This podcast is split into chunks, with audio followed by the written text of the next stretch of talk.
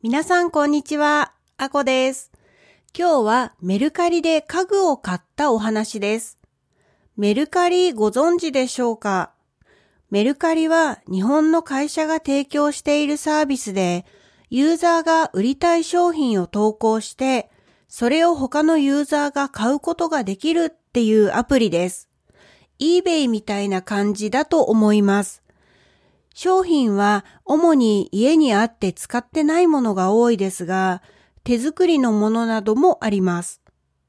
私も前から時々メルカリを利用していたんですが、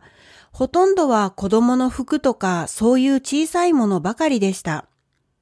家具のような大きいものだと送るのがめんどくさいなと思って、売るのも買うのもしたことがなかったんです。今回ダイニングテーブルを買い替えることになったんですが、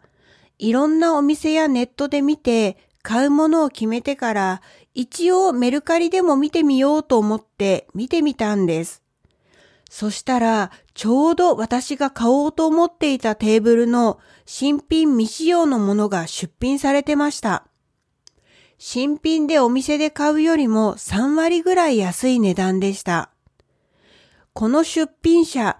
出品者っていうのは売っている人ですね。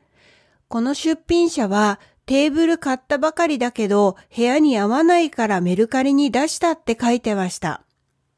出品されてから1日しか経ってなかったけど、もういいねがいくつもついていてすぐに売れちゃいそうだなと思いました。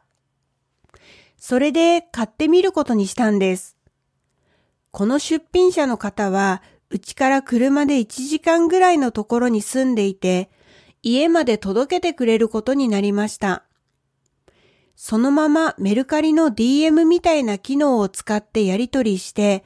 家の場所を伝えて車で持ってきてもらいました。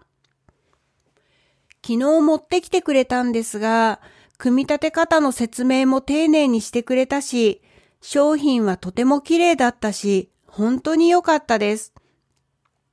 それで私たちが今使ってるダイニングテーブルもゴミで出すのはもったいないからメルカリで売ってみることに決めました。私たちは商品の発送に頼める便っていうメルカリのサービスを使うことにしました。この頼める便は家にトラックで商品を取りに来てくれるサービスです。ユーザーは商品の梱包とか何もしなくてよくて、そのまま渡すことができます。うちのダイニングテーブルだと頼める便の送料は1万2000円でした。ちょっと高いですけど、それで運んでもらえるのはすごく助かります。しかも頼める便だと匿名配送で送れるので、匿名でつまり、売った人も買った人も名前や住所を知らせることなく送れるんですね。これもすごく魅力的だと思いました。それで、その頼める便の送料1万2000円に少しプラスした金額でダイニングテーブルを出品してみたんですが、すぐに本当に2時間ぐらいで買ってもらえてラッキーでした。日本では大きいゴミを出すときは粗大ゴミという扱いになって、普通のゴミとは別にお金がかかるんですね。そのお金を払ったり、取りに来てもらう日を予約したり、とにかく粗大ゴミはちょっと面倒です。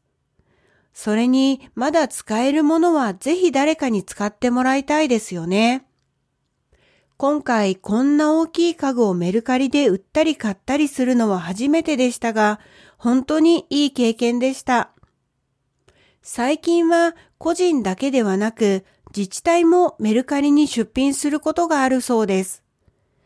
粗大ゴミとして出されたものを自治体がメルカリで売るみたいです。それもすごくいいですよね。皆さんも機会があったらぜひメルカリ使ってみてくださいね。